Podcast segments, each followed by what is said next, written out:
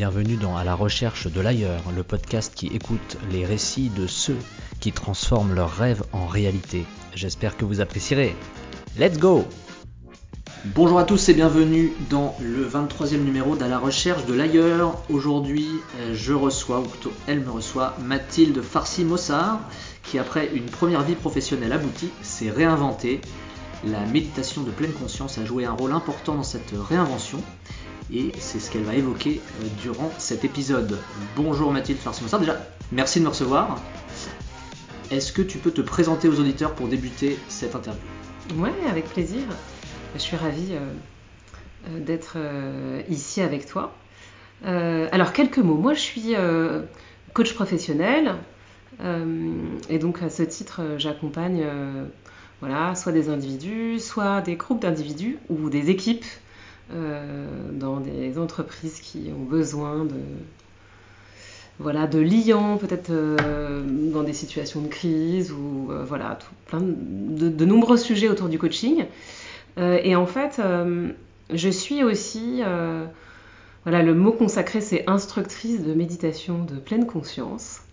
et à vrai dire, je, suis d'abord arrivée, je, me suis d'abord formée à la méditation. J'ai d'abord rencontré la méditation sur mon chemin, et ensuite, ça m'a amenée au coaching. Et c'est pour moi un outil de transformation extrêmement puissant que je, déjà que je, pratique moi euh, dans le cadre de mes accompagnements, mais aussi euh, que je propose en fait, parce que euh, ben, tout simplement ça a changé pas mal de choses dans ma vie et, j'ai à cœur de, de, partager ça, voilà. Je précise à toute fin utile à celles et à ceux qui auraient reconnu ta voix euh, que euh, tu es une des voix qui guide euh, des pratiquants de la méditation pleine conscience qui utilisent l'application Petit Bambou. Absolument. Et pour l'anecdote, c'est comme ceci que je suis rentré en relation avec toi.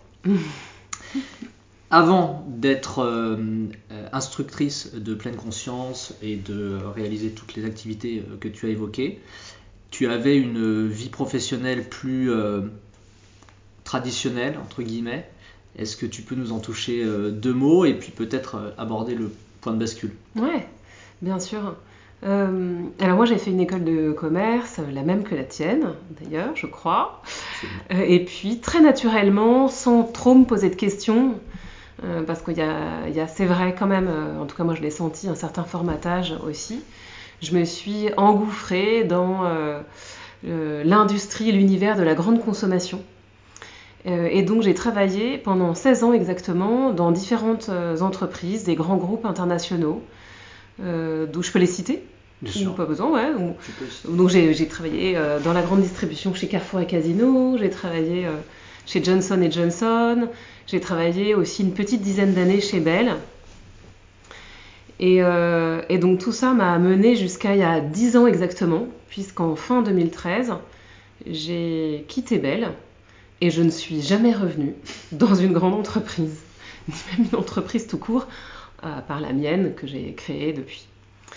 Euh, qu'est-ce que je peux dire sur cette période? C'était euh, euh, c'est une période qui a eu ses réjouissances et ses peines, hein, comme je dirais toute, toute, vie professionnelle, des moments hyper intenses où j'avais l'impression de voilà d'être super bien dans, dans mon job, d'être efficace, performante et, d'avoir des résultats. Moi, mon expertise, c'est le marketing.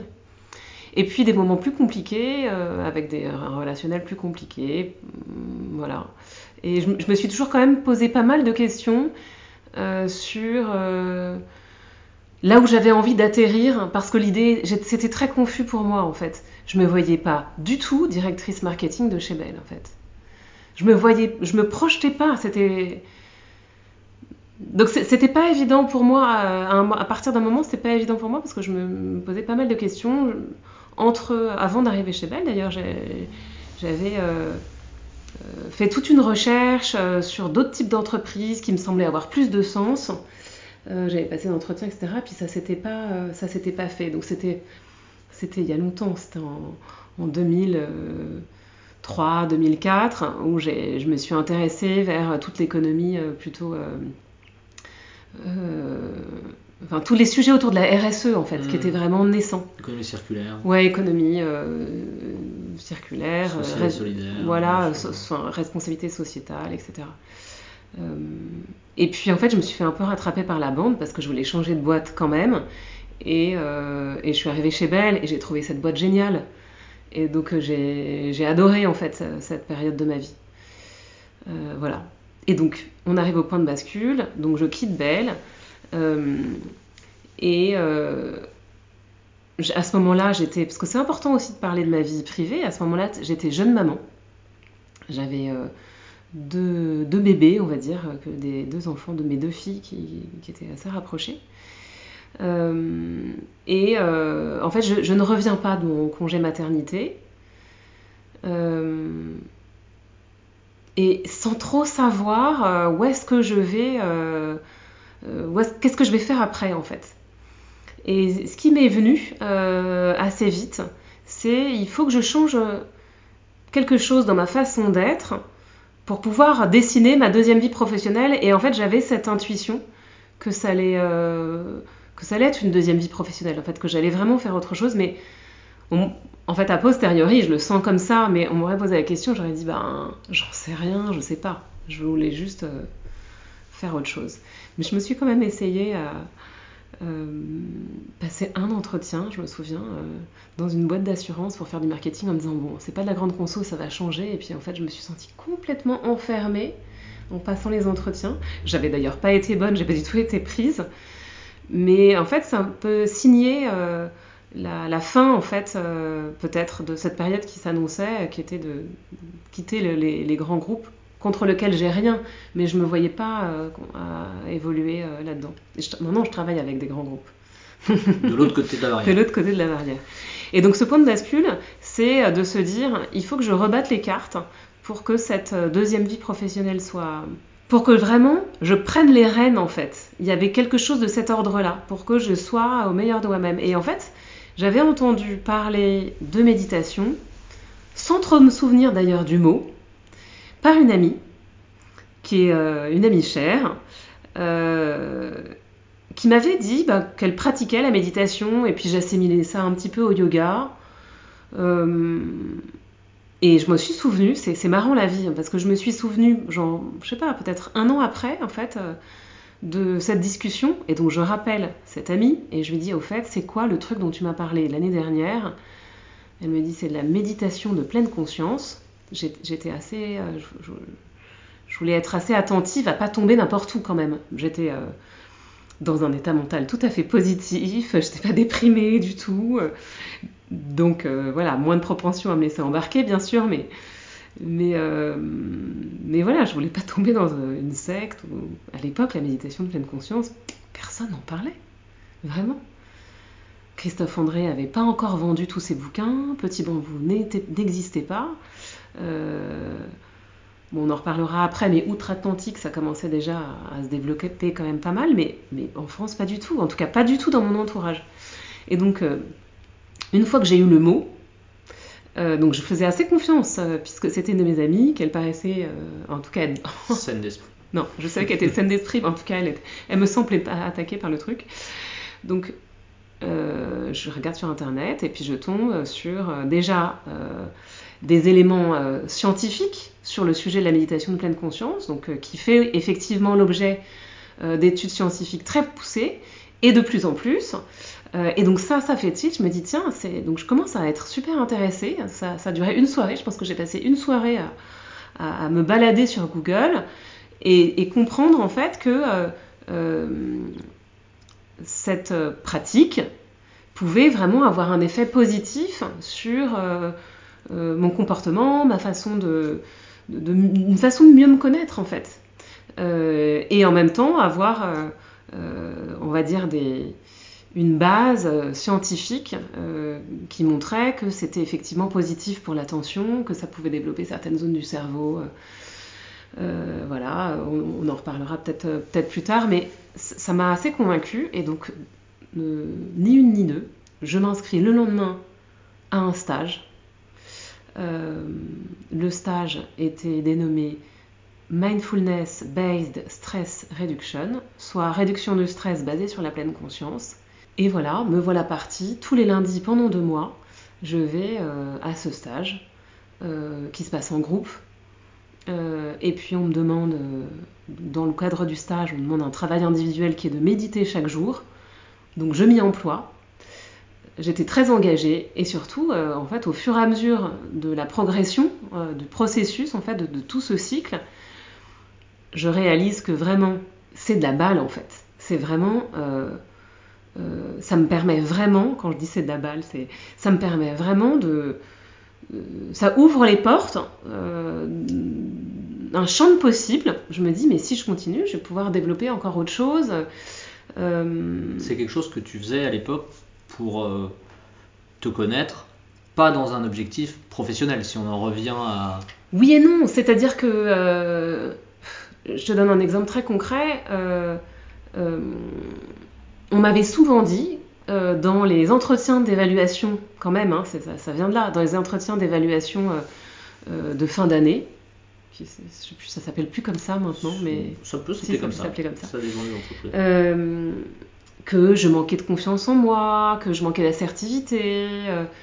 je me dis quand même ça, ça peut se changer. Donc j'avais ce désir-là en fait au départ de me dire il faut que je change ça parce qu'en fait, euh, je me sens pas comme ça au fond. Mm. Mais peut-être que c'est le cadre. Et en fait, ce que je sais aujourd'hui, c'est que c'était plutôt le cadre de l'entreprise euh, qui, qui m'a pas donné euh, ou m'a pas permis plutôt la possibilité de, de, me développer comme j'avais envie de le faire. Pour certaines personnes, ça marche super bien d'être cadré, comme voilà, d'y avoir un, niveau hiérarchique, une progression très suivie, etc. Il y a des gens qui s'éclatent, qui sont hyper bons dans ce genre d'environnement. Et en l'occurrence, potentiellement, moi, je m'y sentais peut-être pas, pas si bien.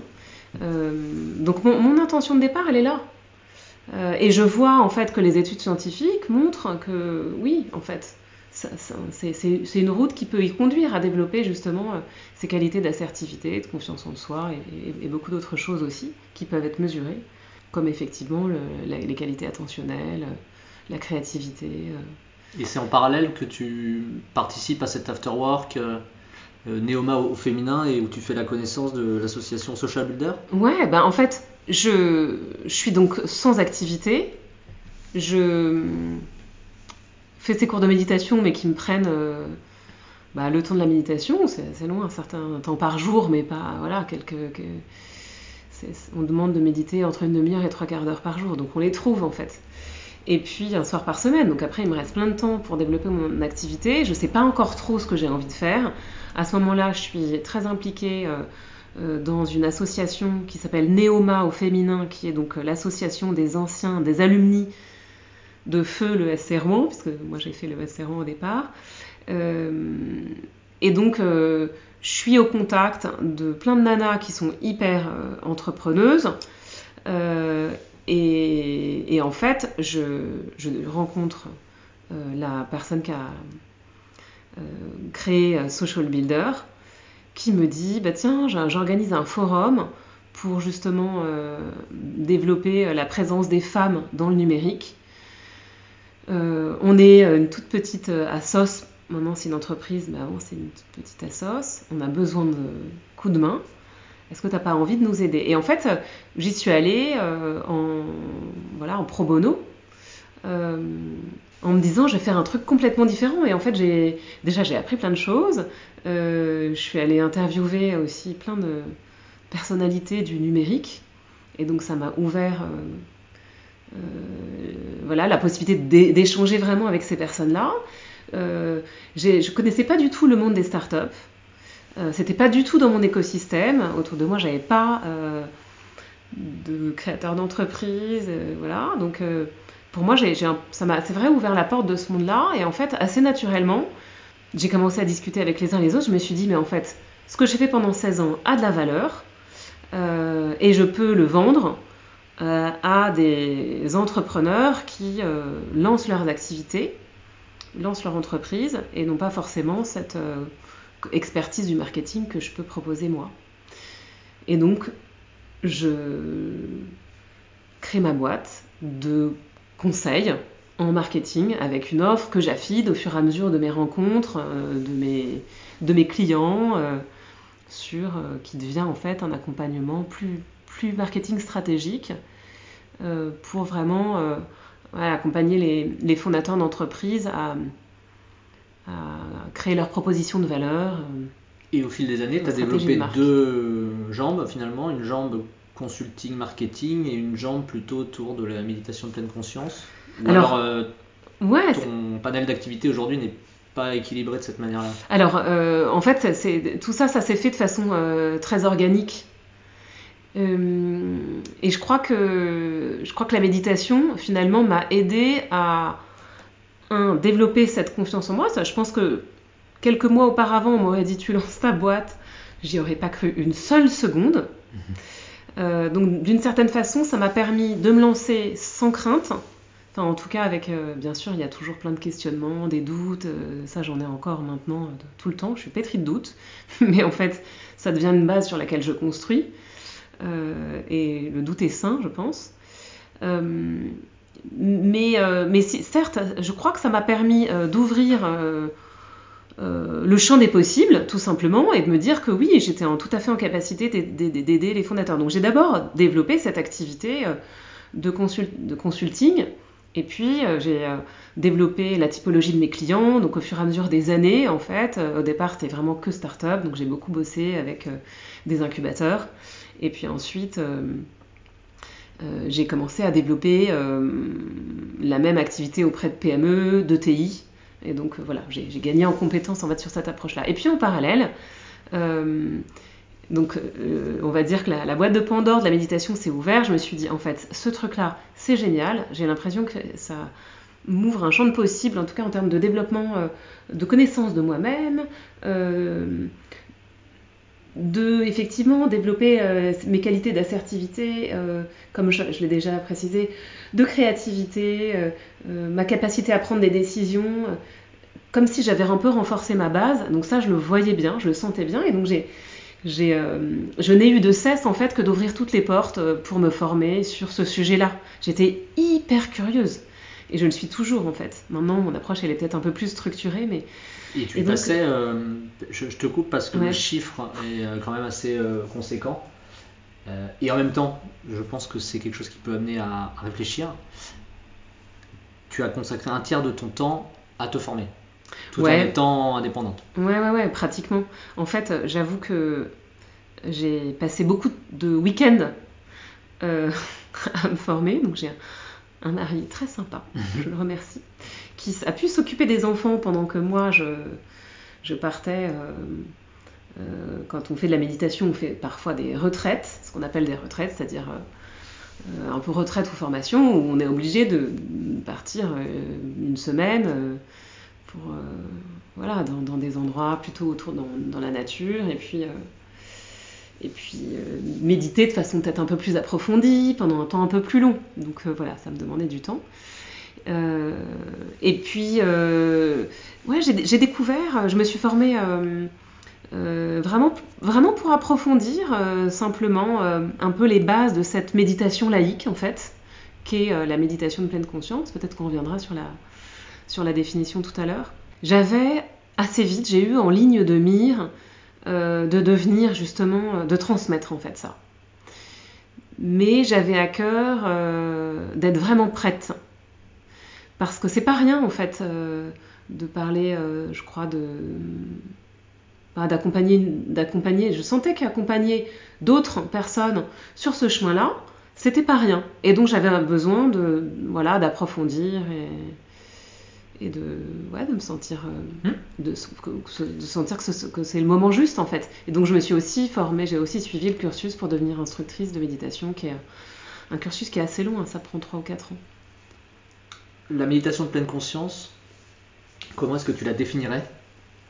Alors il y a une définition, on va dire officielle, hein, euh, si tant est que ce soit officiel, de, de cette pratique qui est euh, porter son attention, instant après instant, sur tout ce qui se manifeste en termes d'expérience autour de nous, mais aussi à l'intérieur.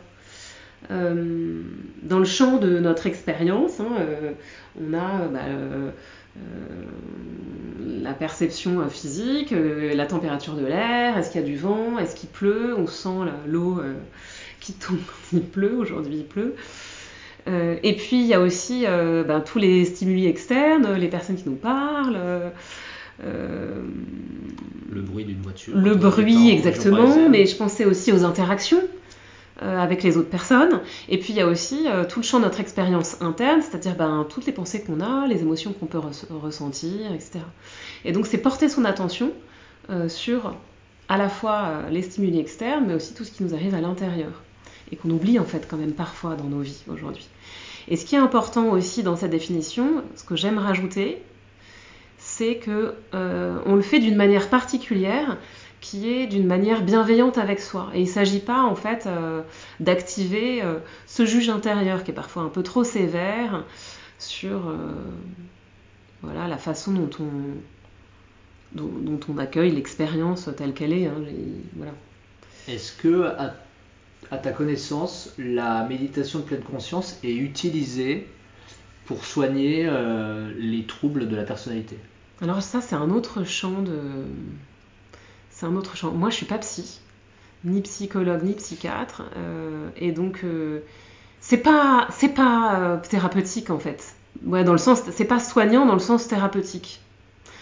Je suis à peu près persuadée que ça peut aider euh, si tant est que la personne, elle soit aussi en capacité de revenir sur son expérience euh, intime et personnelle, enfin son, expérience intérieure, et quelquefois c'est pas, pas accessible pour certaines personnes. Et notamment, euh, on dit que, enfin moi je suis très attentive quand j'accompagne un groupe, de savoir en fait si les personnes elles ont des pathologies psychiatriques, et dans quel cas je préfère les orienter vers d'autres type de pratiques, ou si elles sont euh, dans un état très aigu de dépression, parce qu'auquel cas, elles seraient pas forcément, euh, ce serait pas forcément bénéfique pour elles. Mais c'est vraiment, euh, c'est vraiment dans, dans, ces cas qui sont des cas très extrêmes, parce qu'en réalité, si on parle de la dépression par exemple, en réalité, il a été prouvé scientifiquement, d'ailleurs une étude qui est sortie au mois de juillet, qui montre que la pratique de la méditation de pleine conscience réduit les, réduit les, moments de dépression des gens dépressifs en fait. Souvent quand on fait une dépression, on en fait souvent plusieurs, l'une après l'autre. Et en fait, elle réduit vraiment cette possibilité-là euh, à la même hauteur qu'un médicament que je citerai pas parce que je suis justement pas médecin, mais euh, c'est voilà, c'est un, des essais cliniques euh, tout à fait poussés qui fait que ça ne remplace pas le médicament, mais en tout cas, ça permet de largement, ça peut potentiellement diminuer la prise de médicaments dans des cas euh, extrêmes.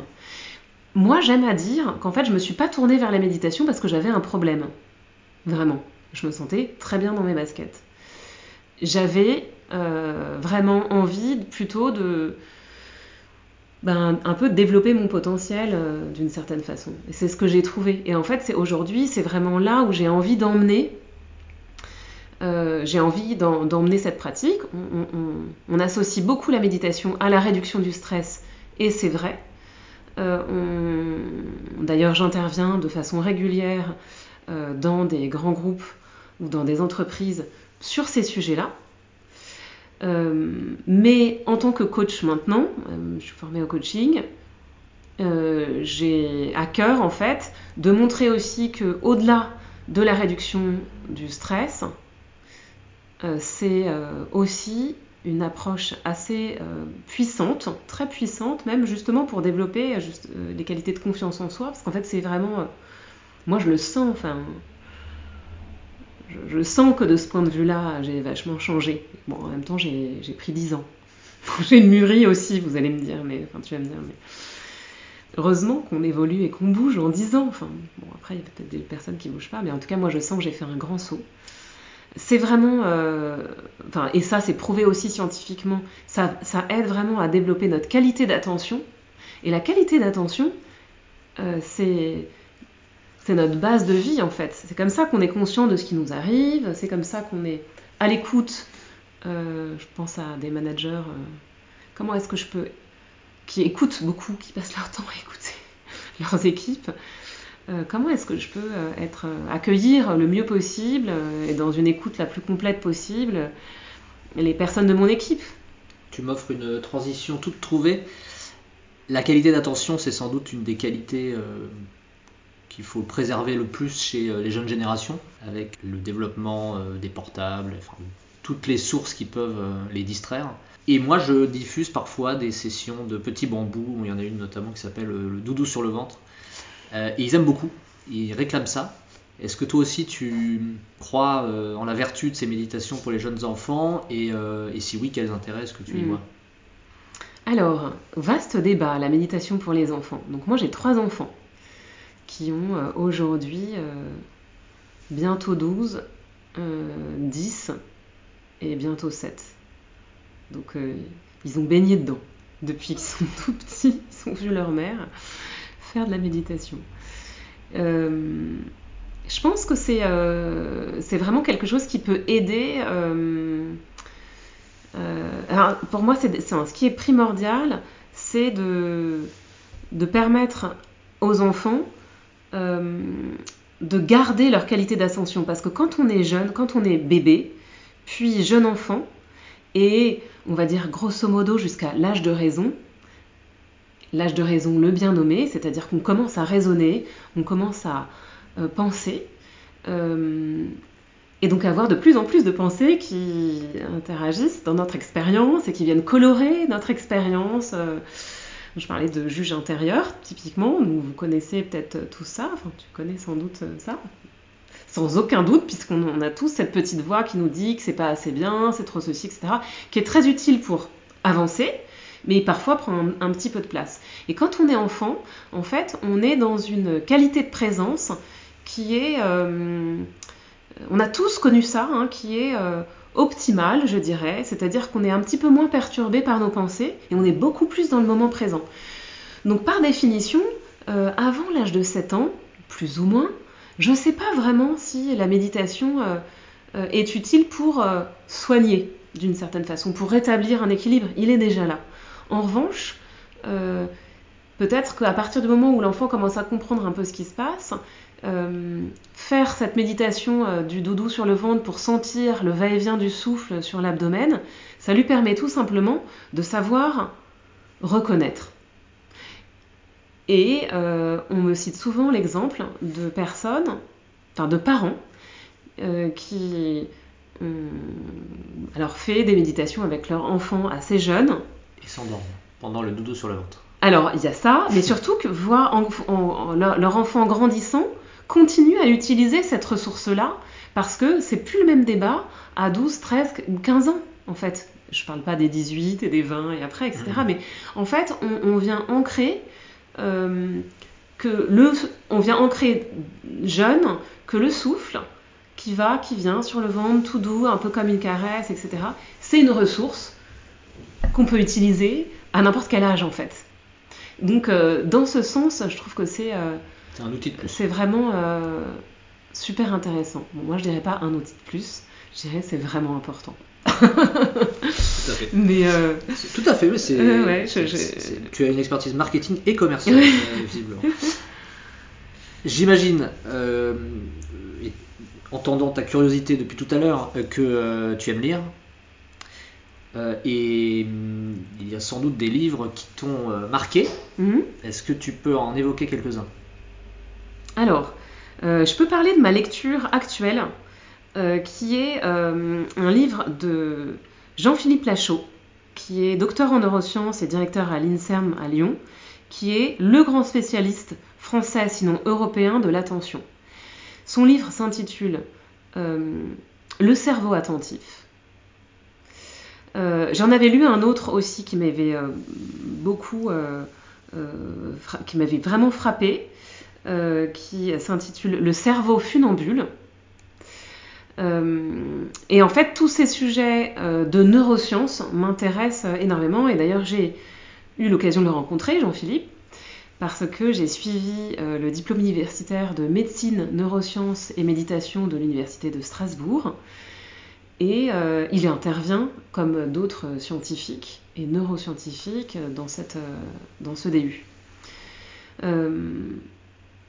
pourquoi est-ce qu'il m'a frappé? Alors, je, peux, parler du cerveau funambule, euh, que j'ai lu avant de rencontrer euh, le professeur Lachaud. Euh, en fait, le cerveau funambule, ça m'a frappé parce que effectivement, il explique de façon très fine, très pédagogue, le fonctionnement de l'attention et le fait finalement que nous sommes, notre attention en fait, elle est comme un funambule sur son fil, c'est-à-dire en constant déséquilibre. Tout à l'heure, quand je donnais la définition de l'attention, je disais euh, poser son attention instant après instant. Parce qu'en fait, poser son attention de façon continue, ce n'est pas possible. Et donc il faut accepter qu'en fait, on tombe à chaque instant, à chaque pas, hein, comme un funambule, on est complètement déséquilibré. Le funambule, lui, il arrive à se maintenir en équilibre parce qu'il a développé une certaine qualité attentionnelle, de vigilance, qui fait que il perçoit avant le moment d'être en déséquilibre. Et ce que nous propose Jean-Philippe Lachaud, c'est exactement ça.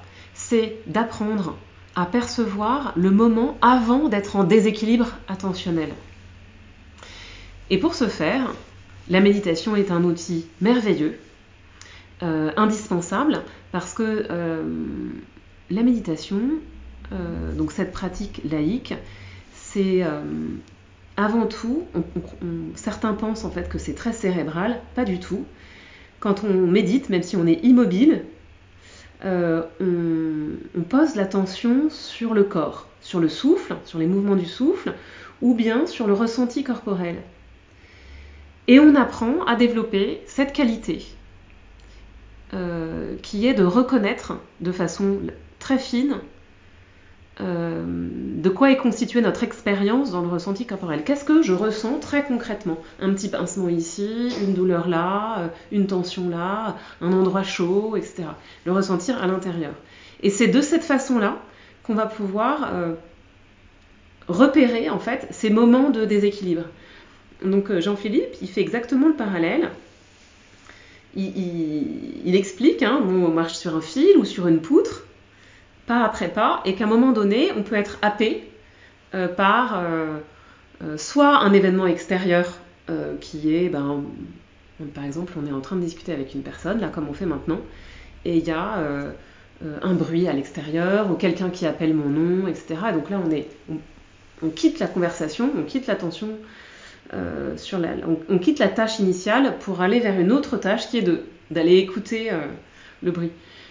Euh, mais on peut aussi être perturbé par des, des stimuli euh, internes qui sont des pensées tiens j'ai oublié euh, je devais aller je suis en train de discuter avec quelqu'un et tout d'un coup j'ai un flash j'ai oublié d'aller faire les courses. Ça vous arrive non? Ça t'arrive? Ça bien sûr. Donc ça c'est des déséquilibres attentionnels en fait. Donc c'est constant tu as utilisé deux fois depuis le début de l'interview le terme méditation laïque oui est-ce à dire qu'il y a des méditations spirituelles Hmm et plus globalement, pourquoi ce terme? Alors, euh, alors moi j'aime bien redire que ici on est dans un, enfin dans ce que je fais, on est dans un environnement qui, dans lequel il n'y a pas de spiritualité, parce qu'en fait le mot méditation, il est souvent associé. Le mot méditation, il existe depuis des millénaires et il est d'abord associé à des religions. Euh, finalement. le bouddhisme particulièrement Ouais, mais. Philosophie orientale Ouais, alors euh, effectivement, d'ailleurs, la méditation laïque, elle vient de ces philosophies orientales, donc la base, la façon de faire euh, dans la méditation que moi je transmets, euh, les, sous-jacents, c'est effectivement lié, en lien avec le bouddhisme. Mais que ce soit dans la religion juive, catholique, musulmane, il y a des moments qu'on appelle des moments de méditation, qui ne ressemblent pas forcément à ce que je propose, moi, ou ce qui est proposé par euh, la pleine conscience. Mais on va dire que la méditation, c'est un petit peu le mot valise. Euh, on pourrait, euh, en fait, ce que, ce que, je fais, je pourrais l'appeler aussi cultiver le moment présent, par exemple, ou cultiver ma, ma qualité de présence. Question plus légère pour faire une transition, question issue de l'émission Bouillon de culture de Bernard Pivot. Quelle est ta drogue favorite? Ah Euh, alors, le, truc qui me vient euh, en premier, euh, c'est le chocolat. Je crois que j'adore le chocolat. voilà, et comme on est bientôt en hiver, tu vas pouvoir tester une nouvelle variante qui est le chocolat chaud sur les pistes, je te le souhaite. Au fil de ton parcours, on a dû te donner un certain nombre de conseils. Est-ce que tu en as un ou quelques-uns auxquels tu te rattaches fréquemment? Oui. Euh, je sais pas qui, euh, je sais pas d'où vient cette citation, mais en tout cas, je me la redis plusieurs fois par, par jour. Nous sommes tous parfaitement imparfaits. Je l'ai déjà entendu dans un certain nombre de méditations. Euh, et- et auteur inconnu. Non, j'ai pas, j'ai pas retrouvé. Ça doit être euh, un auteur grec. Ouais. il y a fort longtemps. En guise de forcément de conclusion, puisque c'est la dernière question, de quel lieu dirais-tu que c'est ton paradis sur Terre? Ce que j'ai envie de répondre, c'est que euh, pour moi, le plus important, c'est de se sentir bien partout où je suis. Après, est-ce que c'est un paradis? Je ne sais pas. Mais, euh, mais c'est peut-être que ce que je, j'essaye de développer le plus, c'est de me sentir euh, bien, confortable, et aussi dans mon corps, euh, bah, pour faire le lien avec l'histoire du ressenti corporel qu'on travaille avec la méditation. Comment est-ce que je peux me sentir bien partout où je suis? C'est pas toujours le cas. Parfois, je me sens pas bien du tout. Mais en tout cas, c'est euh, en tout cas c'est c'est un c'est une destination. C'est quelque chose vers lequel je veux aller. Et je crois que je suis beaucoup mieux partout qu'avant. Voilà, je vous invite, euh, étant moi-même un fervent euh, partisan et praticien quotidien de la méditation, euh, à essayer d'en pratiquer sur Petit Bambou ou sur d'autres applications. Je mettrai en description du podcast un certain nombre de ressources qu'on a abordées, peut-être aussi un lien vers une de tes retraites. Ouais. Alors, je peux peut-être. ce que je peux suggérer aussi, c'est que je, je suis un petit peu sur les réseaux sociaux et je propose souvent, euh, régulièrement, des méditations guidées qui sont parfois enregistrées. Donc, on peut aussi accéder à des méditations guidées enregistrées euh, sur, mes, sur les pages Facebook et Instagram. Donc, tu pourras mettre ça. Et ben voilà, eff- je mettrai voilà. aussi ça en commentaire. Et effectivement, j'organise euh, des week-ends du vendredi après-midi au dimanche soir en Normandie pour euh, découvrir et pratiquer euh, la méditation dans un très beau cadre. J'ai vu les photos, je Voilà. Et puis j'organise des stages de méditation comme celui dont j'ai parlé, que j'ai vécu il y a 10 ans et que maintenant euh, j'enseigne. Voilà. Top. Et bien écoute, merci beaucoup pour ton temps. Je mettrai à disposition toutes ces ressources-là et, et pour ton accueil également. Et puis je te souhaite une très bonne euh, après-midi. Merci, merci beaucoup. Trop sympa. Merci beaucoup d'avoir écouté cette interview. Si vous souhaitez m'envoyer un message ou si vous pensez à une personne que vous souhaiteriez que j'interviewe, n'hésitez pas à m'écrire sur LinkedIn ou à l'adresse email recherche de l'ailleurs at gmail.com. À très bientôt!